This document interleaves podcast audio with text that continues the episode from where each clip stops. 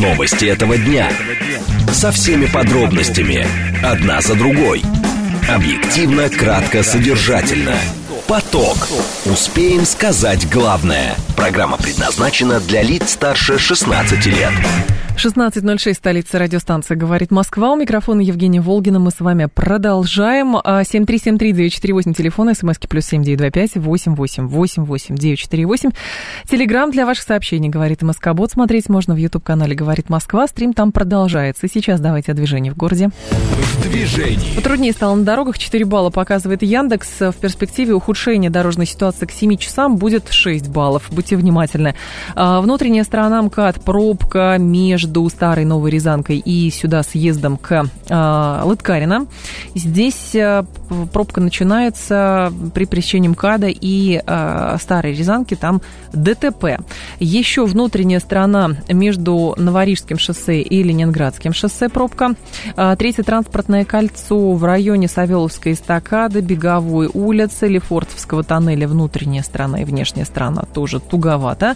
Садовое кольцо едет нормально, пробка большая достаточно в районе метро Добрынинская. Поток. Успеем сказать главное. А, тема, которую мы с вами будем обсуждать, Столтенберг заявил, что предложил отменить для Украины план действий по подготовке к членству в НАТО, чтобы ускорить вступление страны в альянс. После мы с вами обсудим, что значит, большинство IT-специалистов после возвращения не хочет постоянно оставаться в России. Минпромторг разрабатывает обязательную сертификацию электросамокатов. И а, под Луганском мужчина кинул гранату в машину с бывшей женой и дочкой, которые приехали вещи забирать. Поток. Успеем сказать главное. Итак, продолжается тема э, саммита НАТО в Вильнюсе, и генсек Альянса Йенс Столтенберг заявляет, что предлагает отменить для Украины план действий по подготовке к членству в НАТО, чтобы ускорить вступление страны в альянс. Речь идет о перечне политических, экономических и военных целей, которые с 1999 года должны были выполнить все страны, которые пожелали стать членами альянса. При этом а, Зеленский называл абсурдом неготовность НАТО включать Украину в альянс. А, то есть, с одной стороны, Столтенберг говорит, а давайте облегчим процесс, но, правда, про сроки ничего не говорит. А Зеленский говорит, что это абсурд и неготовность Альянса включать Украину в Альянс. Собирались ли Украину сегодня на саммите включать в Альянс, не очень понятно, потому что в том же самом Белом доме сделали заявление или в Госдепартаменте США, что включение в На... А, Украины в НАТО сейчас равно... равнозначно тому, что а, ведется война между Россией и уже странами НАТО, а этого никто допустить не хочет. Игорь Ковалев с нами, первый замдекана факультета мировой экономики, мировой политики Высшей школы экономики. Игорь Георгиевич, здравствуйте. Здравствуйте. Скажите, пожалуйста, как сейчас прочитывать э, планы Альянса? То есть, с одной стороны, устремление декларируется того, чтобы Украина была членом Альянса, но при этом даже какой-то облегченный режим, но сама Украина говорит, что она разочарована, потому что быстро ее в Альянс не берут. Так Альянс хочет, чтобы Украина стала ее членом или нет? Ну, Альянс не хочет, хотя бы потому, что об этом заявил главный в Альянсе, а именно президент Соединенных Штатов Джо Байден, uh-huh. который прямо сказал, что ну, как минимум сейчас не время, то есть Украину проще держать на таком коротком поводке, давать обещания, помогать оружием, э, да, помогать другими э, жестами, действиями, да, и мы вот за последние дни много таких э, действий видим, от выдачи Турции азовцев до там обещания Макрона поставлять дальние ракеты угу. и Германии поставлять новую помощь, но э, в альянс, конечно, Украину не возьмут. Причем не только на саммите Э, Вильнюсе, но и в обозримой перспективе. Но, Игорь Георгиевич, а, с военно-политической точки зрения, я правильно понимаю, что обещание Киеву вступления в НАТО – это а, как бы стимулирование дальнейшей борьбы Киева с Российской Федерацией? Потому что если эту мечту отобрать, то, соответственно, у Киева не будет никакого больше смысла воевать с Москвой. Да, да, совершенно верно. Такая морковка, которую держит перед носом ослика, который заменит. Вот. А Украине, в, на Украине действительно а, всерьез воспринимают обещание вступить в НАТО, ну, например, лет через 20. То есть сроки-то никто не ну, говорит, в том-то и дело. Я думаю, на Украине тоже прекрасно все понимает. И давайте вспомним, что тот же Зеленский да, все время истерит по этому поводу. То он рвется в НАТО, то говорит, что в НАТО нам не надо. Да, но, в общем-то, без поддержки Запада, понятно, Украина не выживет. И, конечно, это единственный шанс э, для того, чтобы еще хоть как-то продержаться какое-то время. Просто чисто теоретически. А зачем Украина, в принципе, а, в НАТО, если НАТО без обременений использует Украину в своих целях, не рискуя, ну, чисто декларативно вступить в большую войну с Российской Федерацией? Потому что даже когда заявление делает Польша, что вот-вот она готова сейчас, только ей нужна страховка, в Альянсе тут же говорят, но «Ну, вы на личной основе можете, но это не значит, что страна, э, что сам Альянс будет воевать с Россией. Да, совершенно верно. НАТО вполне и Соединенные Штаты, как руководителя НАТО, вполне устраивает то, что э, при помощи оружия НАТО, но солдатами, Украина своими солдатами. Украина воюет с Россией, это, в общем-то, то, что абсолютно полностью устраивает на сегодняшний день э, Вашингтон и а, большую часть его союзников по НАТО. Mm-hmm. Только самые отчаянные, вот действительно в виде Польши, там требуют чего-то большего, но точно НАТО не пойдет на... Э, понятно, что фактически мы воюем с НАТО, да, но Угу. Вот напрямую официальное столкновение с ядерной державой, конечно, ни Соединенные Штаты, ни НАТО в целом не хотят. Почему Украине не предоставляют статуса, например, союзника НАТО или какой-то особый еще статус э, не придают?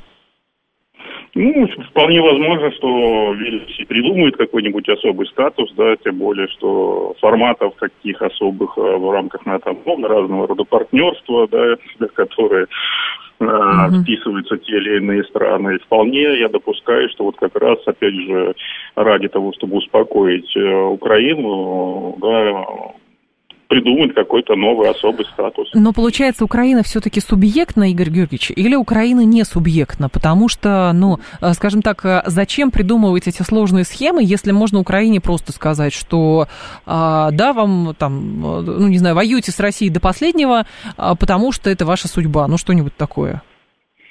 Ну, понятно, что Украина не субъектна, но Запад делает все, чтобы доказать обратное, да, поэтому вот и говорят, что нет, без Украины никаких переговоров, никаких решений, все решат э, только сами украинцы. Ну, в общем-то, это достаточно э, смешно даже слушать, понимая, что Украина э, и в военном плане, и в экономическом, ну, во всех планах находится полностью на содержании у Запада, и, конечно, сама ничего не решает.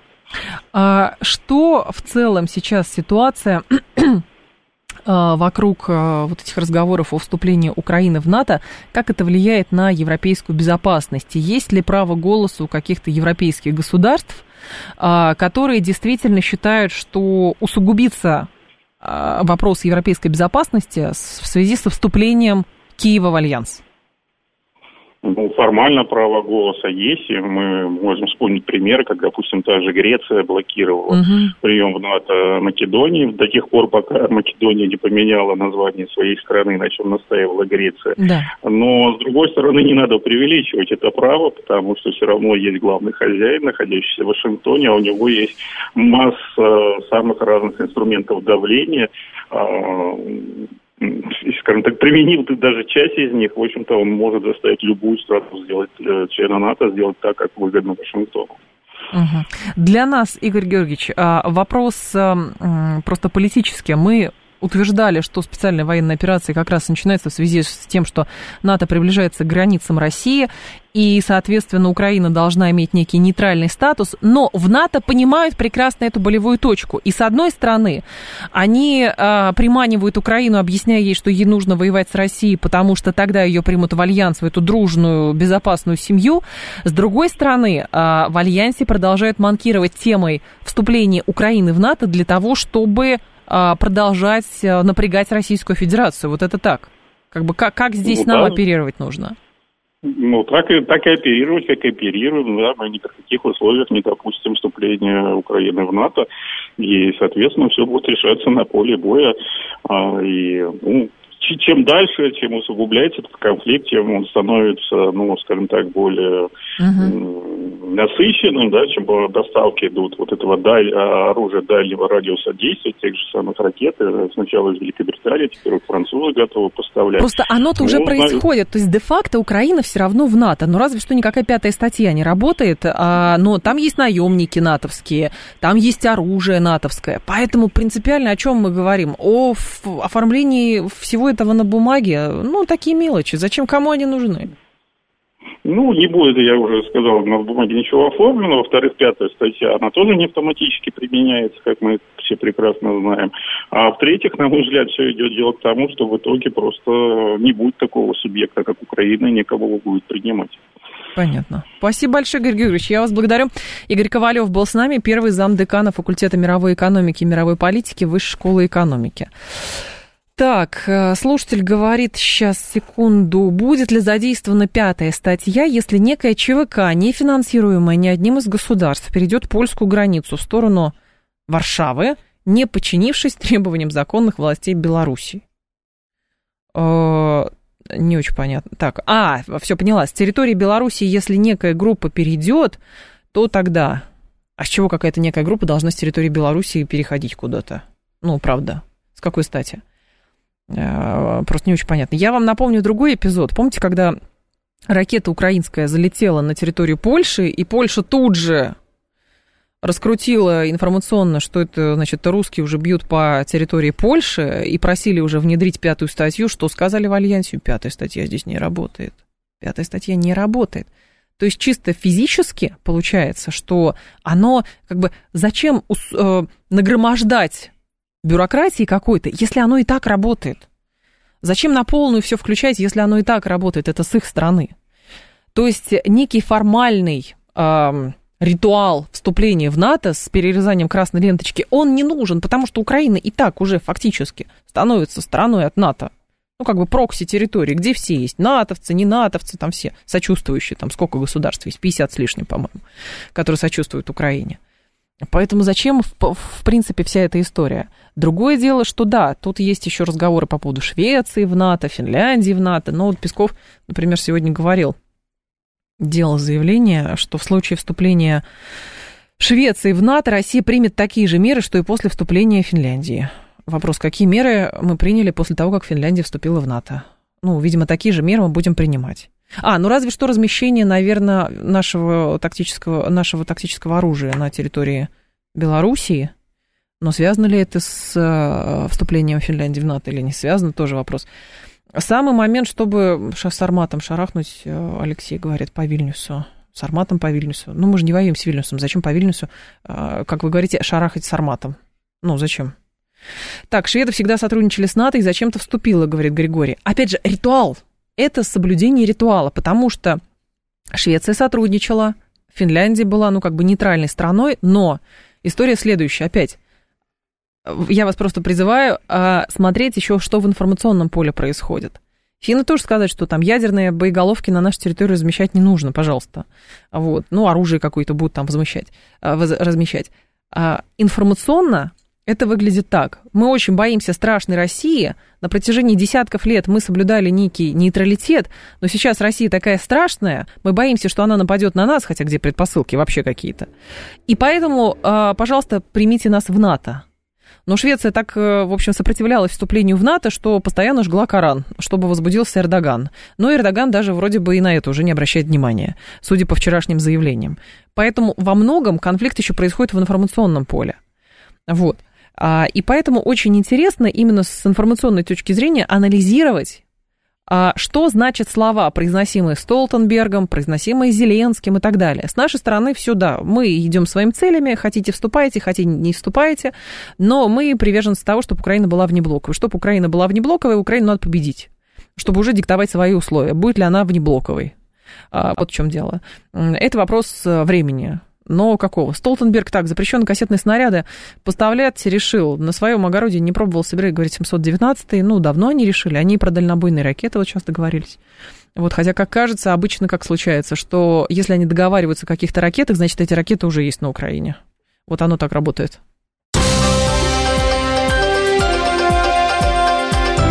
Внимание!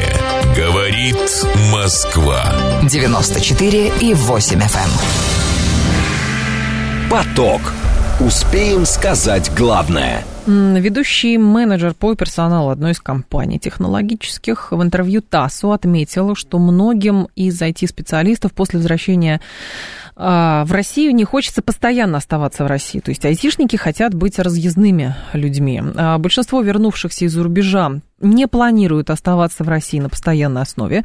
Многих устраивает удаленная работа за рубежом, и, соответственно, эксперт согласилась с тем, что IT-специалисты действительно уже из-за границы вернулись. Доподлинное число неизвестно, но здесь вопрос формата работы встает. Герман Клименко с нами, председатель Совета фонда развития цифровой экономики. Герман Сергеевич, вас приветствую, здравствуйте. Здравствуйте.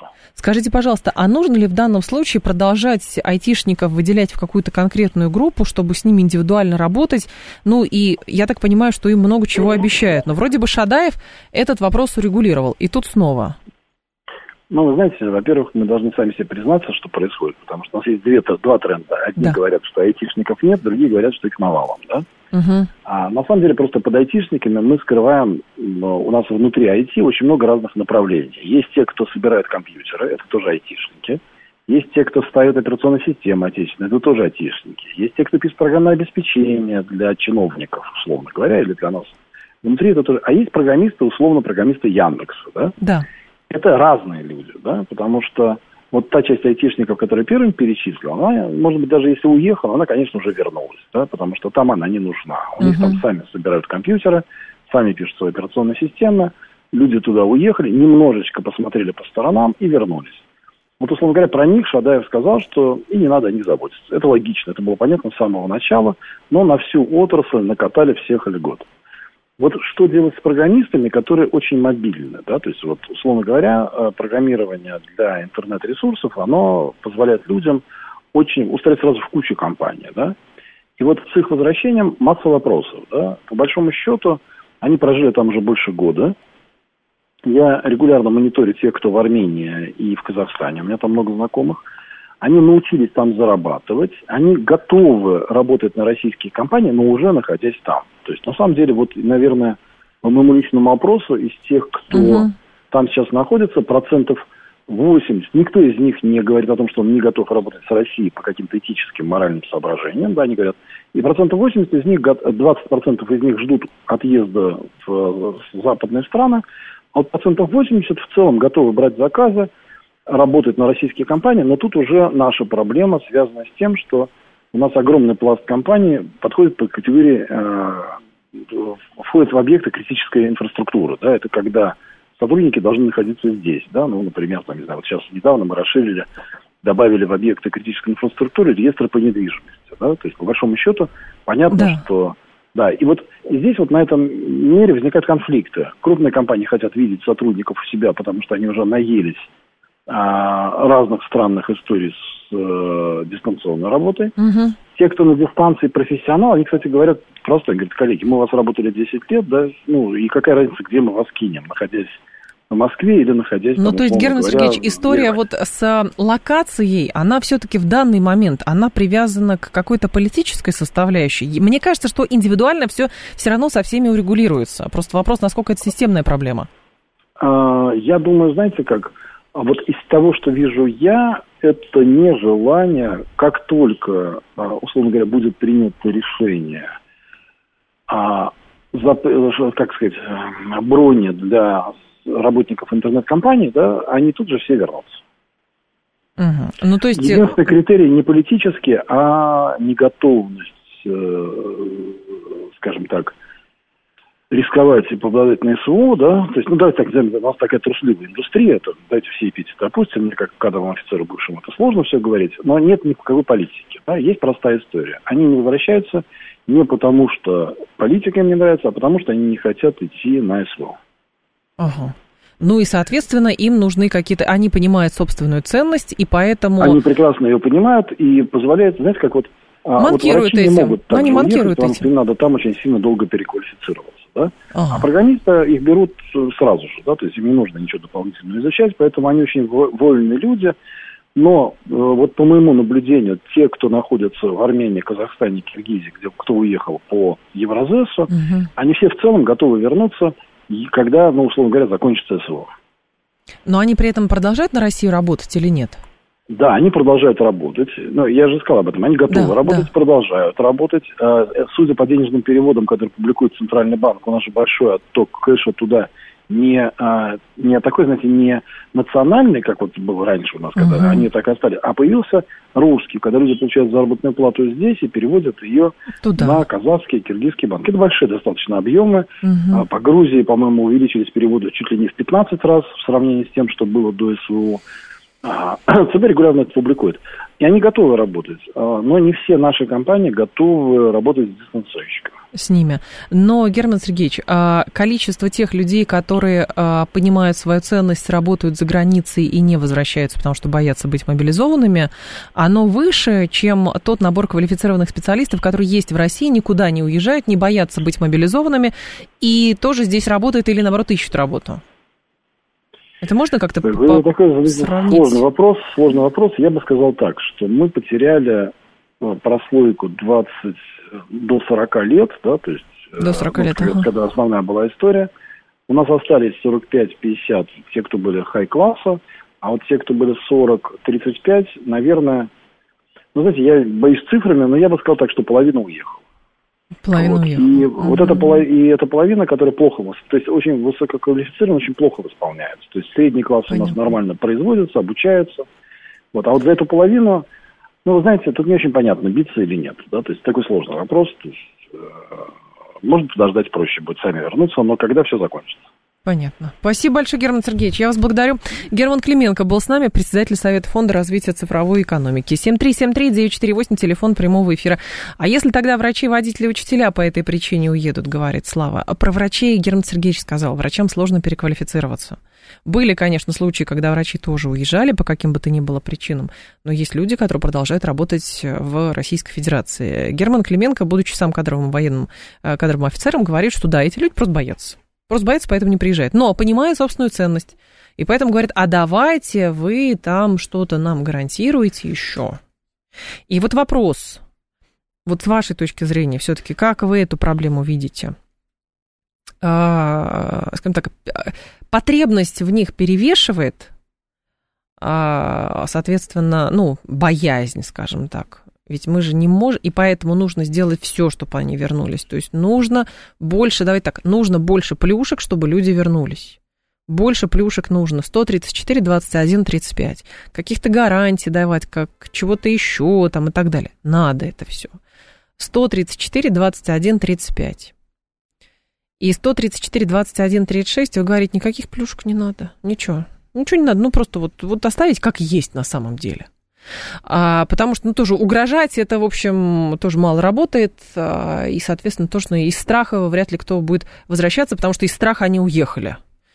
А, поэтому все, ничего не надо делать. 134, 21, 36. Так, 134, 21, 35 нужно больше плюшек, и 134, 21, 36 ничего не надо делать, пусть остается как есть. В конце концов, свои какие-то появятся айтишники, и в любом случае, в общем, без э, этой индустрии мы не останемся.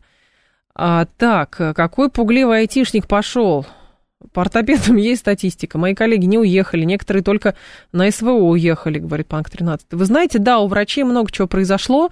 А врачи, какие-то врачи уезжали, ну, по крайней мере, мне, например, рассказывали об этом, а кто-то наоборот говорил.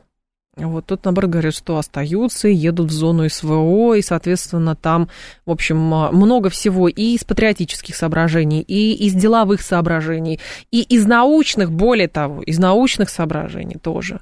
А, потому что много всего разного, вот, наверное, Добрый Док и подтвердит, да, что много всего другого, много всего происходит того, что с точки зрения науки врачам очень интересно. Здрасте, Добрый Док, коротко, пожалуйста. Да, здравствуйте, Евгения. А, ну, смотрите, никакой потребности в этих вот айтишниках, да, которые уезжали, особо я не вижу, потому uh-huh. что те, кто остались, те, кто работают на ГОС, там, на гособоронзаказ да. в том числе, они останутся, они здесь и есть, и как бы им надо создавать эти какие-то преференции. А тем, кого уже нет, пожалуйста, скатертью дорогой вообще закрыть вот эти вот счета, там, возможно, что-то Да счета-то еще закрыть сразу, понимаете? Ну, это тогда будет подтверждение, спасибо большое, это будет подтверждение того, что да, ужас и кошмар, здесь сплошные бармалеи, поэтому вот э, уезжайте дальше, ну, как-то так. А если просто не обращать внимания, потому что здесь людей все равно больше остается. 16.30 новости, продолжим. Новости этого дня. Со всеми подробностями. Одна за другой. Объективно, кратко, содержательно. Поток. Успеем сказать главное. 16.36, столица, радиостанция «Говорит Москва». У микрофона Евгения Волгина. Продолжаем. Так, итоги голосования какие? Сейчас, секунду скажу. 33% говорят, что айтишникам плюшек надо. 67% говорят, что ничего им не надо, никаких плюшек им не надо, давать уже все. И забыли уже про этих айтишников. Пусть куда хотят, туда и едут. Откуда хотят, оттуда... Ну, чисто технически на самом деле получается, да, что есть айтишники, которые живут в Российской Федерации и работают на российские фирмы. Есть айтишники, которые уехали, например, год назад и вернулись, и работают на Российскую Федерацию. Эти айтишники, которые уехали из-за границы, продолжают работать на Российскую Федерацию, но боятся вернуться в Российскую Федерацию, потому что вдруг именно этого айтишника заберут на фронт. А, хотя сейчас э, там все-таки у нас политика какая? Заключение контрактов с а, ну, получается, добровольно. Кто пришел на добровольной основе. Вот. А пусть живут у своих капиталистов, никакой сверхнаукой там не пахнет, это экономические бегуны за доллары, готовые всех обманывать, программировать диктат слежки, штрафов и так далее, говорит Гар. Нет, у программистов э, очень много тоже полезных вещей. То есть, понимаете, давайте не будем сейчас шапкозакидательством заниматься, как это очень многие любят. Без нас с вами таких людей достаточно. Просто важно понимать, что а, история с э, людьми, которые штурмовали Верхний Ларс, она как бы политизирована. С одной стороны, среди них очень много бегунов, которые действительно банально испугались, просто испугались и все. Они, э, есть среди них люди, которые, например, закончились деньги, они тихонечко вернулись в Российскую Федерацию, увидели, что, в общем, там с ними ничего такого не происходит, э, и, соответственно, они продолжают работать. И есть те, кто по идеологическим, в том числе, соображениям, а, продолжает жить за границей. И они боятся. Они говорят, ну дай нам еще гарантию. Но спрашивается, зачем тогда давать еще какую-то гарантию, если внутри российской и пытаться преследовать этих людей, если вы не вернетесь, мы там вам все закроем. Ну, например то зачем а, столько сил в это вкладывать, сил, эмоций и так далее, заниматься таким популизмом, если внутри Российской Федерации много, в том числе и айтишников, а не только айтишников, еще педагогов, врачей и других уважаемых людей, с которыми можно работать и которых можно благодарить и ублажать за то, что они остаются в Российской Федерации, любят Российскую Федерацию и хотят работать на благо Российской Федерации, несмотря на все внешние шоки. Так зачем тогда соответственно, позволять айтишникам, который Герман, Герман Клименко сказал, которые, да, боятся, но при этом манкируют своей значимостью, потому что понимают, что, в общем, они нужны. Ну, хорошо, можно других вырастить. Ну, всякое бывает. С беженцами только небольшие частные конторы могут работать, ни банки, ни другие крупные структуры с беженцами не работают. А вдруг их там завербовали, и они нашпионят тут, говорит Григорий. Чего они нашпионят? Айтишники, люди, которые дом не выходят, кто их, кто кого навербовал, скажите, пожалуйста. Вот. Айтишники, которые переезжают в Армению, а потом говорят, а что происходит? Армения что, правда, с Азербайджаном воюет периодически? Почему об этом никто не говорит? Это прямая цитата была людей, которые уехали из России, потому что они не могут жить в стране, которая воюет с соседом. Уехали в Армению. Кто-то в Израиль уехал, например. Особенно сейчас тоже. Но на эту тему можно много иронизировать. Но по факту правда. То есть министр цифры со своей стороны сделал многое. И это хорошо. Это показывает работу государства с людьми. Потому что если все это отдавать на откуп, ну, только как бы людям, которые там определенным политическим партиям принадлежат, все это будет сводиться к тому, давайте им дадим больше плюшек, тогда они вернутся. Или давайте мы им не будем давать плюшки, а давайте мы им будем грозить розгами, тогда они не вернутся. И вообще они нам не нужны никому. Нет, то, что делала Минцифра, это разъяснительная работа, и это правильно. Это индивидуальная работа, разъяснительная, это нормально. Вот, но вопрос, нужно ли работу эту дальше продвигать, потому что говорят, ну, мы, конечно, вернемся, но дайте нам возможность уезжать тогда. Не в отпуск уезжать куда-то, а просто уезжать, потому что мы не можем работать на месте, потому что мы быстро выгораем. Ну, это детский сад, согласитесь. Поток. Успеем сказать главное – так, следующая наша с вами тема. Минторг э, разрабатывает обязательную сертификацию электросамокатов. По данным газеты «Известия», для этого необходимо ввести такие критерии, как ограничение скорости, наличие светоотражателей и светотехники, а также площадки подкрепления идентификационного номера. Хотя вроде бы сейчас тоже на многих самокатах уже, я обращала внимание, есть какие-то номерки, какой-то белой краской написано. Так, отмечается, что для формирования перечня обязательных требований для сертификации необходимо необходимо внедрить такие критерии, как ограничение скорости в пределах установленных лимитов, наличие светоотражателей светотехники, а также площадки подкрепления идентификационного номера. Сертификация позволит привлекать к ответственности нарушителей скоростного режима. Вопрос только возникает в следующем. Почему до сертификации нельзя, например, какие-то ограничители поставить, или если они стоят, пожестче ограничители поставить? Евгений Барабанов с нами, зам-организатора самокатного движения Let's Kick. Евгений, здравствуйте.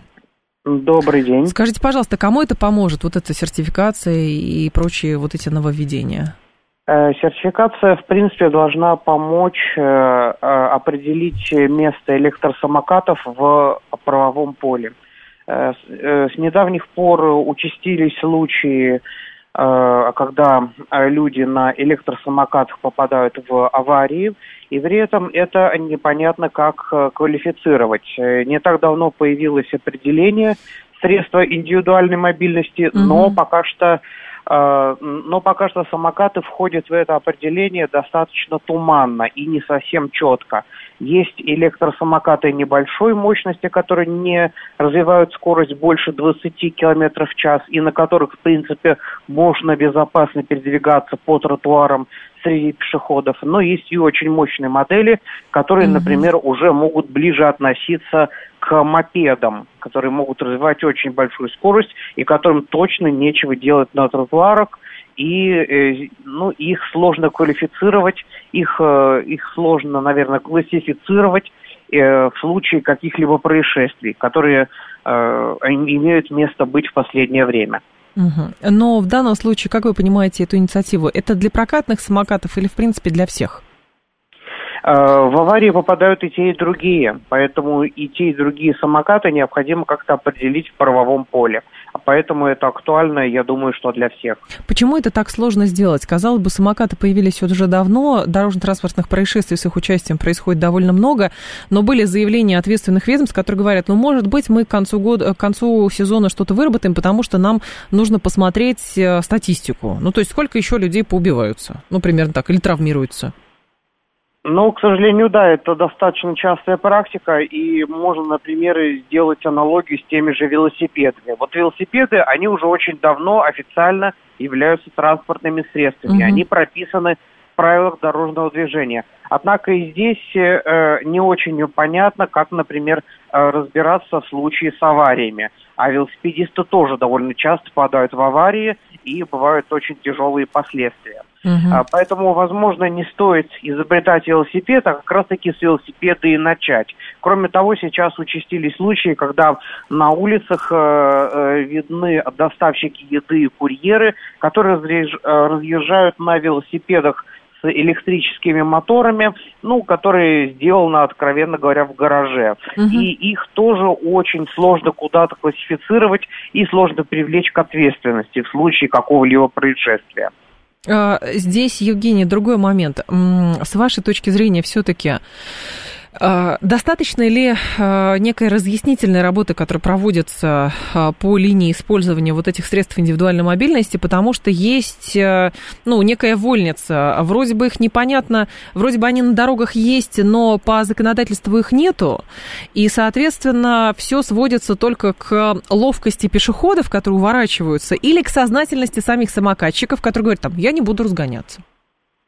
Ну вот э, сейчас действительно, наверное, стоит уповать именно на человеческий фактор, э, что вот э, что каждый знает, как себя вести, а каждый знает, с какой стороны объехать или как обойти, чтобы не представлять опасности э, друг для друга. Э, но для того, чтобы это действительно работало, для того, чтобы это, например, ну, было своеобразным устрашением для тех, кто э, не знает, как себя вести на любом средстве индивидуальной мобильности, стоит действительно вот, вот так достаточно громко и демонстративно штрафовать тех, кто грубо нарушает правила и представляет опасность для окружающих. Понятно. Спасибо большое, Евгений. Я вас благодарю. Евгений Брабанов был с нами, зам-организатора самокатного движения «Летски». Как решать эту проблему? Давайте. А, регулярно мы к теме самокатов с вами приходим, но так оно, в общем, так оно случается с этими самокатами, потому что бюрократическая машина, которая должна вроде бы определить место самоката на дороге, пока она с этим не очень хорошо справляется. Вот следующий этап – это сначала сертификация, которая позволит делать какое-то отсечение на спидометре, или как это правильно называется, чтобы они не разгонялись до какой-то скорости. Кто-то говорит, давайте велодорожки построим. Простите, велосипедам уже лет 100, а велодорожки появились в Москве, по крайней мере, по-моему, лет 5 назад. И то далеко не везде, эти велодорожки. 7373948 вас, здрасте, послушаем. Алло. Добрый вечер. Да. На мой взгляд, единственный способ вот, решения этой проблемы Какой? и вот аналогичных это возвращение пеших патрулей полицейских. Когда вот были патрули милиции пешие, Ага. никаких таких вот проблем было намного спокойнее, безопаснее на улицах. Так. Пешие патрули. Так они и сейчас есть пешие патрули. Ну, в центре Москвы, по крайней мере, я вот вижу иногда здесь ходит э, полиция, у них написано «турист». Вот такие есть. И что это решит, самое главное? Самокатов-то больше. Пешие патрули что будут делать? Нет, окрик, конечно, работает. Окрик и страшные глаза в адрес самокатчиков. Это тоже работает. Но это не везде делают. И самое главное, просто единственное, что хоть выходи на улицу, будь в напряжении. Вот про что это. Даже иногда выходи в парк и будь в напряжении. А, так, пеший за самокатом не угонится, а, говорит Панк 13. Не угонится. Да, лассо еще можно, предлагают самокатчиков ловить на лассо. Здрасте, слушаем вас. Алло, это шутка, если что. Здрасте. Здравствуйте, Евгений. Пожалуйста, Дмитрий, А, да. а, Вы знаете, вот у меня двоякое, честно говоря, ощущение от этих всех новостей. С одной стороны, действительно, компании прокатчики получают достаточно большую прибыль от м, э, ну, от э, проката, да, вот этих Мгм. вот э, штук. А с другой стороны, я вижу, что зарегулировано абсолютно сейчас будет это эти правоотношения, потому что действительно очень много изменений нужно и в подзакон акты, и Мгм. в инструкции, и там Да и правильно, а может быть, это и нужно. Ну, подождите, выдрессировали же людей в Москве на дорогах. Нас с вами выдрессировали, ну, правда. А, Евгения, понимаете, в чем дело? Вот этот вот э, люди, которые этим всем занимаются, они и так отслеживают тысячи и тысячи всяких разных, а, значит, э, информаций с камер, видеонаблюдения и так далее. Теперь сейчас еще на них, на это, на МАДИ, там, несчастные, или на инспекторов а, ляжут еще дополнительно эти самокаты, будь кому они легко? неладные, понимаете? А Поэтому кому легко? Ну, я поняла вас, Дмитрий, да. Пеший патруль. Ну, послушайте, люди идут, разная работа нужна людям. Если есть самокаты, значит, нужно людям учиться себя вести, когда они едут на этих самокатах. Ну, правда. Водители же умеют себя вести. Вот, ну, многие научили водителей себя вести. Потом приезжаешь теперь в другой город и говоришь, как так не пропускают на пешеходном переходе, а я-то привык уже. Вот, кто- кто-то предлагает еще полицейских на самокатах. Самокатные полицейские патрули еще ввести. Или конная полиция с нагайкой. Вот у вас, конечно, фантазия, товарищи, работает. Я так и представляю это. В районе... Нет, я последний раз конные патрули, честно говоря, видела в районе Лужников. Где-то в го- году в 98-м или 2000-м. Но, может быть, что-то подобное, правда. Но, видите, если про- пока про самоуважение не работает, понимаете? Пока про самоуважение вот оно нет. Потому что кто самый ловкий, тот и, в общем, цел остается. Пока с самокатами так. И вроде бы и тротуары большие, широкие, вроде бы гуляй, безопасно и все. Нет, там самокатчики э, едут и, соответственно, еще бибикают, чтобы ты им дорогу уступил. Ну, вот это расступитесь, пожалуйста. Ну, давайте сразу, естественно, хочется, чтобы эти люди оказались... Тогда давай езжай вдоль обочины. А, вдоль обочины страшно, потому что там железная машина, правда? А пешеход, он мягкий. Вот. А если что, уехать можно, правда? Потому что и кто его, лови свищи. Ну, оно правда вот так получается. Как выходить из этого положения? Большой вопрос.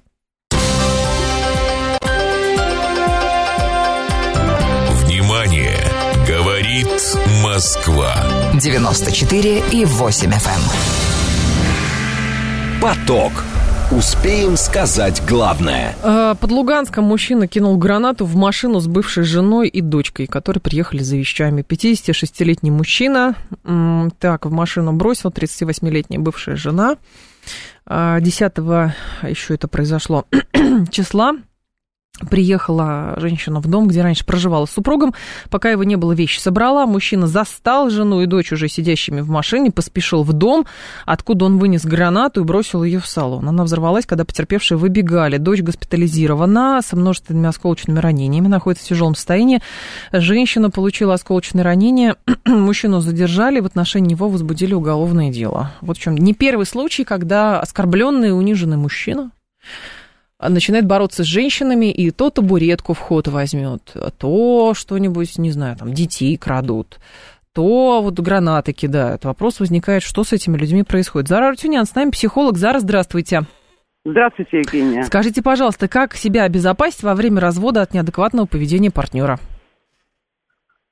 Э, ну, во-первых, об этом надо думать, что надо себя обезопасить, потому что партнеры ведут себя по-разному, и э, часто очень плохо. Вот то, что я слышала хвостом, что вы перечисляли про табуретки, про гранаты, про это все. Угу. То есть об этом надо, во-первых, задумываться, то есть очень э, аккуратно обставлять свой развод.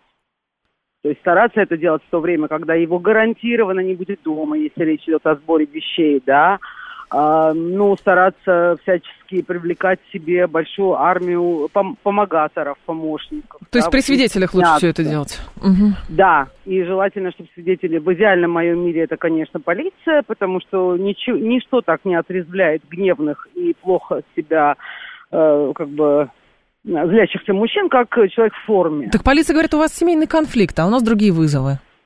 Э, вы знаете, она, ну, она по-разному говорит. Это правда. Просто она говорит по-разному, и э, времена, когда будет труп, приедем, опишем, все-таки немножко позади. В основном э, я специально мониторила, полиция угу. уже более адекватна, и можно говорить о том, что мы не говорим о том, что вот просто побудьте рядом со мной, пока я собираю вещи, например. Угу. Вот это реально отрезвляет.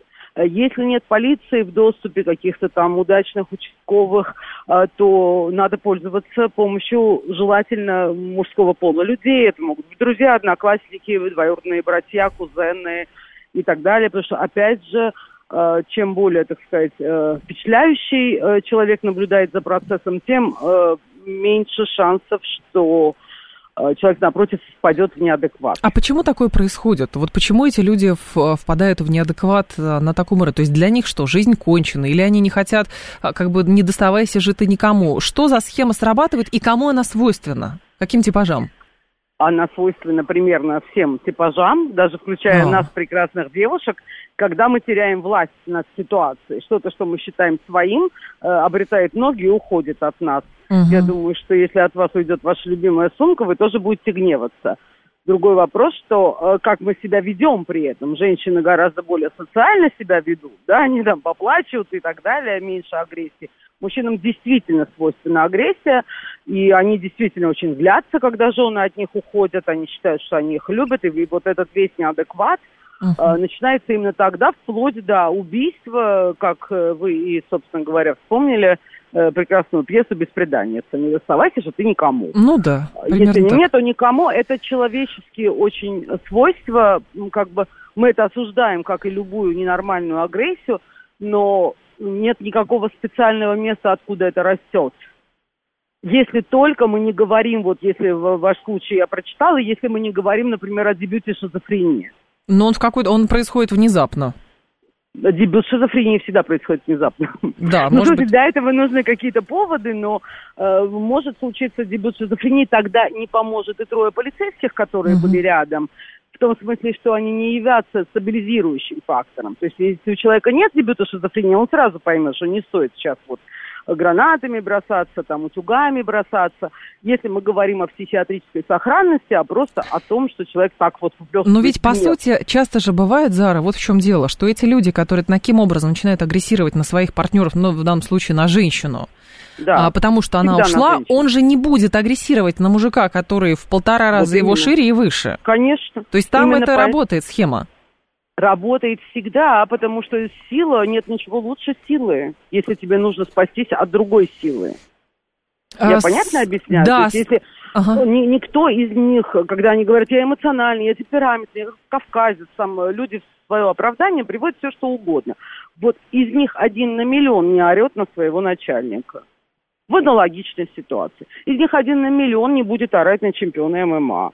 Угу. Не будет. И именно поэтому мой способ э, весьма не психологический, а он такой здравого смысла. Вот э, позовите мужчину по возможности крупного. А, сразу слушатель говорит, лучше бы женщина поговорила все и, э, нормально и разъяснила бы, что к чему. Нет, передайте вашему слушателю, что из, исходя из моего многолетнего опыта работы с жертвами насилия, прежде чем жена примет решение разводиться, от 5 до 7 лет она разговаривает ним.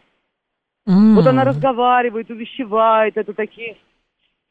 Э, алло. Да-да-да, я слушаю, разговаривает. Бесконечные ага. разговоры в пользу бедных, дорогой, я хочу так, я хочу это. То есть, когда женщина начинает экстренно собирать свои вещи и бежать, это значит, что все остальные дипломатические и э, душспасительные способы вменить его уже закончены. Я не могу сказать про конкретно этот случай, потому что я его не знаю, да, в подробностях. Но, как правило, это так. Женщины всегда Понятно. начинают с уговоров, с увещеваний и так далее. И только это всегда самое последнее решение именно бежать, да, именно пока его нет дома, собрать вещи и сбежать. Понятно. Спасибо большое, это Зара. всегда решение Да, сложное. благодарю Пожалуйста, вас. извините. Зара Артюнян была с нами, психолог, и рассказала, что лучше, если всякая вот эта конфликтная ситуация предвещается, лучше взять кого-то на подмогу. Так, а, что вы тут написали? Сейчас я найду. Код Z, я вижу ваши сообщения, зачем мне пять штук подряд прислали? У вас что, фиксация на этом? Не надо жениться на женщине на 20 лет младше, и тогда ничего не будет? В смысле ничего не будет?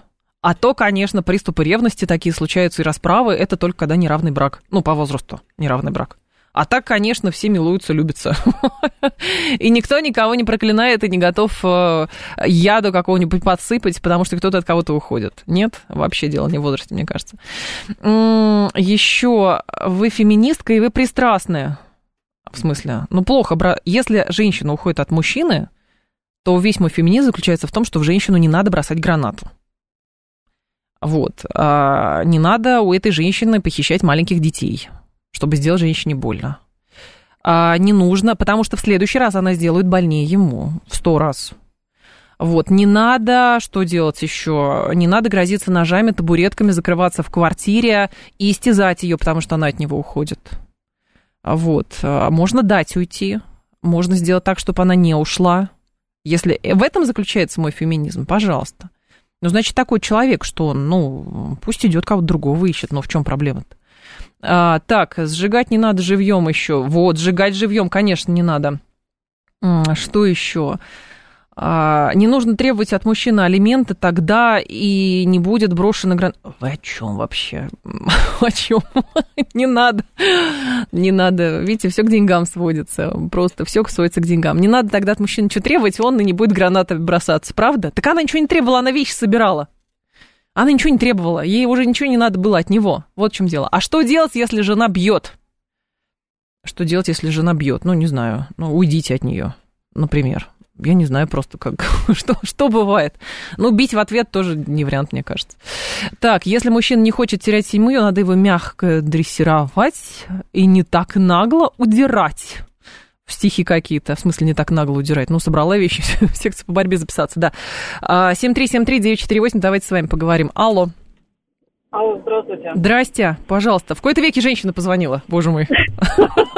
Знаете, позвонила, да. вроде как женщина, но буду говорить в поддержку мужчин. Давайте.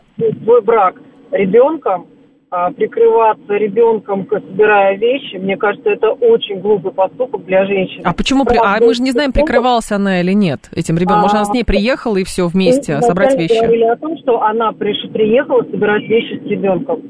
То есть она, она взяла дочь с собой, да. Вот именно, да. Значит, Но. она приехала именно с ребенком. Она не оставила ребенка ни у мамы, ни у родственников. Ну, может, дочка взрослая, я же не знаю. Там не написано, сколько лет. Что? Там не написано, сколько дочери лет. Ну, ребенка можно оставить на час, на два, сколько бы ему не было лет, правильно? Так нет, а при чем? То есть она спровоцировала его, что он в него гранаты бросил, что ли? Нет, то, что он бросил гранаты, это его психическое точно состояние, причем клиническое. Вот. Ну, то, что она не... Обез... Я поняла вас, да, спасибо, у нас просто новости, я поняла вас. То есть не нужно рисковать еще кем-то, а, беря с собой ребенка. Это, это другой разговор. Мы же говорим о том, почему люди становятся неадекватными, когда от них уходят. Вот в чем дело. Поэтому единственный вывод, который совет дает психолог, брать с собой просто кого-то и не надеяться на увещевания какие-то. Взять кого-то, и тогда риск того, что в человека бросит гранату, он снижается. А, новости. Я с вами прощаюсь до завтра. Всем хорошего вечера.